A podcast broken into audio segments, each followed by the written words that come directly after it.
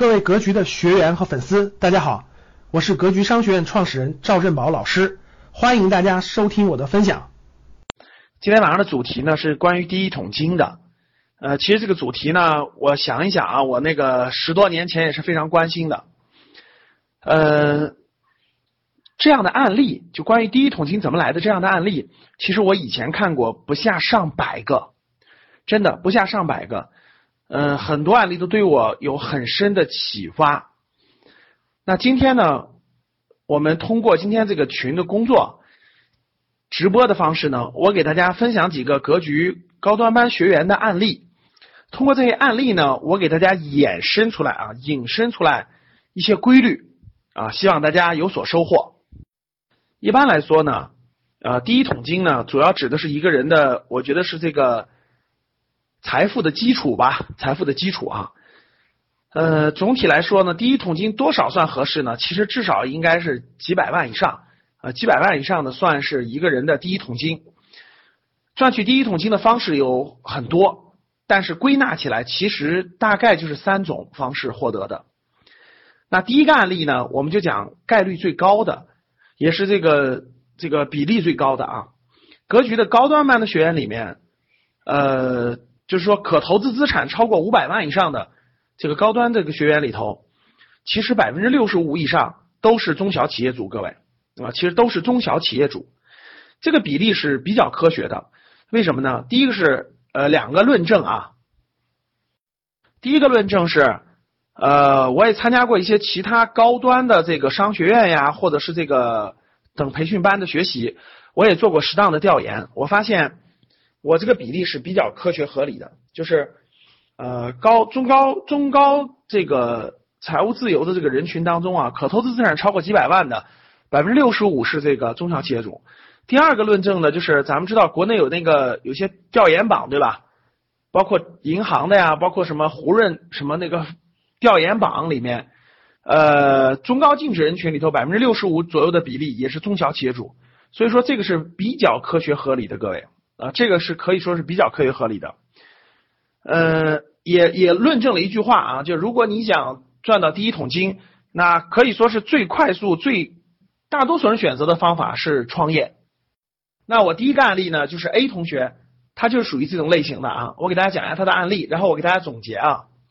这位 A 同学呢，大概也就是四十四十岁左右吧啊，然后呢。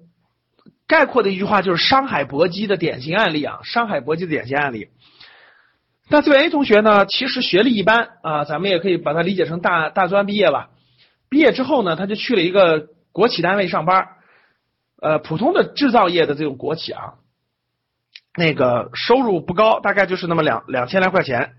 两千多块钱呢，就做了大概两年多。两年多，这个孩子其实已经他已经深刻的知道这个东西不是他要的。啊，他一定要这个在这个财富方面有所证明，所以他就是有他有这个心念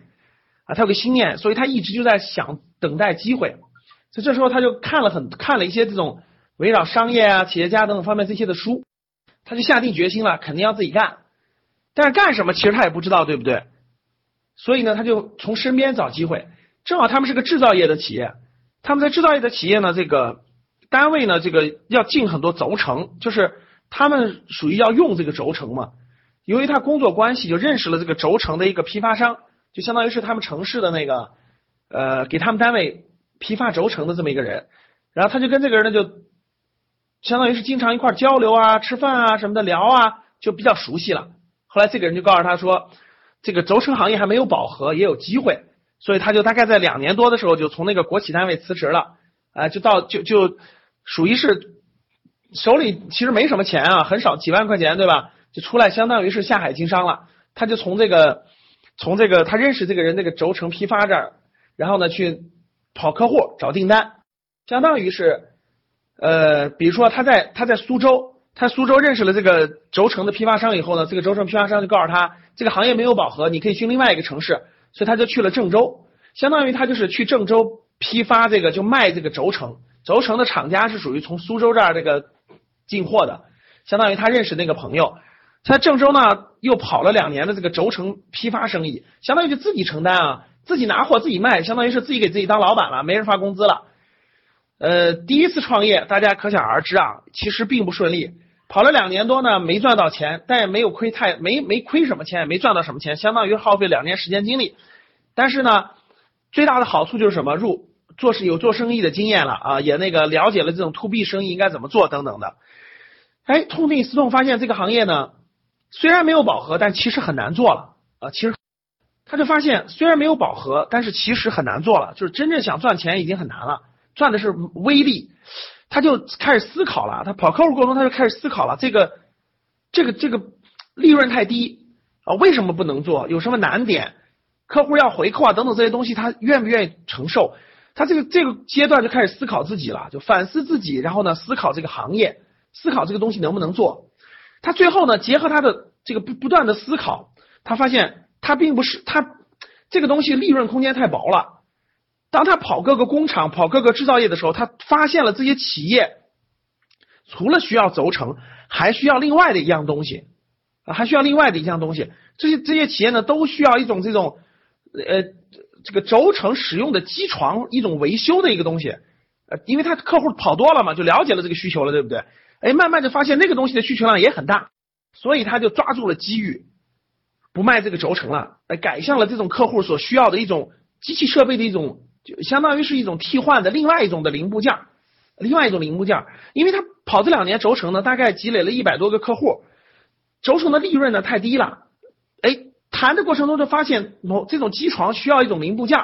他就下功夫去找，在市场上找到了这种零部件的供应商啊，是一种有有一定的技术含量，是一个是某种那个就是国外的一种日本的一个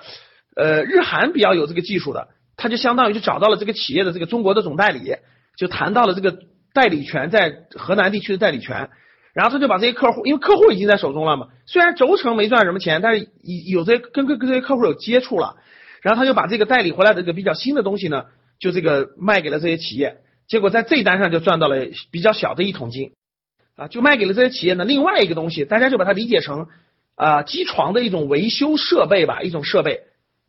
哎，结果呢这个就赚了第一桶金，但虽然不多，大概几十万嘛。但是他就发现了，深刻的理解了什么是需求。当理解了什么是需求之后呢，他就把这个东西往往往大做了，就把这个代理的这个东西呢，扩大他的客户，从一百多家扩大到了五百多家。然后这个东西就坚持做了大概这个这个三年左右。三年左右做完之后呢，客户已经扩大到五百多家了，大概这个这个赚了一百多万，一百五十万左右。从五十多万慢慢转到一百一百多万了，这是做了这个。这个这个又做了三年多，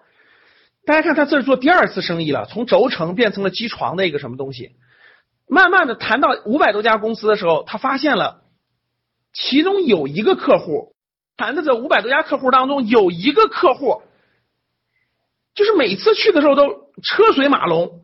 就很多客客户就相当于这个这个公司的客户就客户是排着队，甚至是连夜在那个地方等等这个拉货的。他就发现了这个这个公司的生意特别好，说白了就是供不应求。他就认真去调研，就发现了这个东这个公司生产的什么呢？生产的是那种节水设备。大家知道，就现在很多家里已经有了，就是厨房安装的那种节水设备。当时属于市场的早期。他做了第二轮生意以后，他就明白了，这个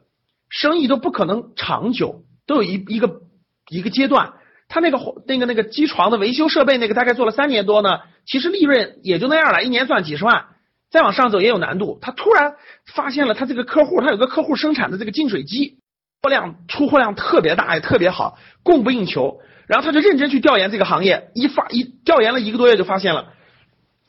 这个市场刚刚启动，市场无限大，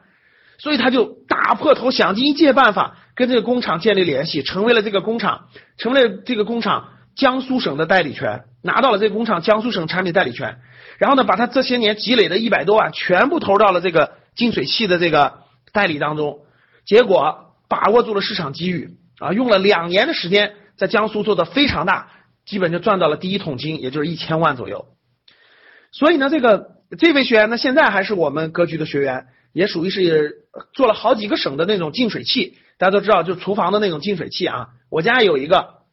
就是那种净水器，安装在厨房底下的净水器，那个、那个、那个、那啥，他就说，大家想想，他为什么能把握住这个机遇呢？感谢大家的收听。本期就到这里，想互动交流学习，请加微信三幺幺七五幺五八二九三幺幺七五幺五八二九，欢迎大家订阅收藏，咱们下期再见。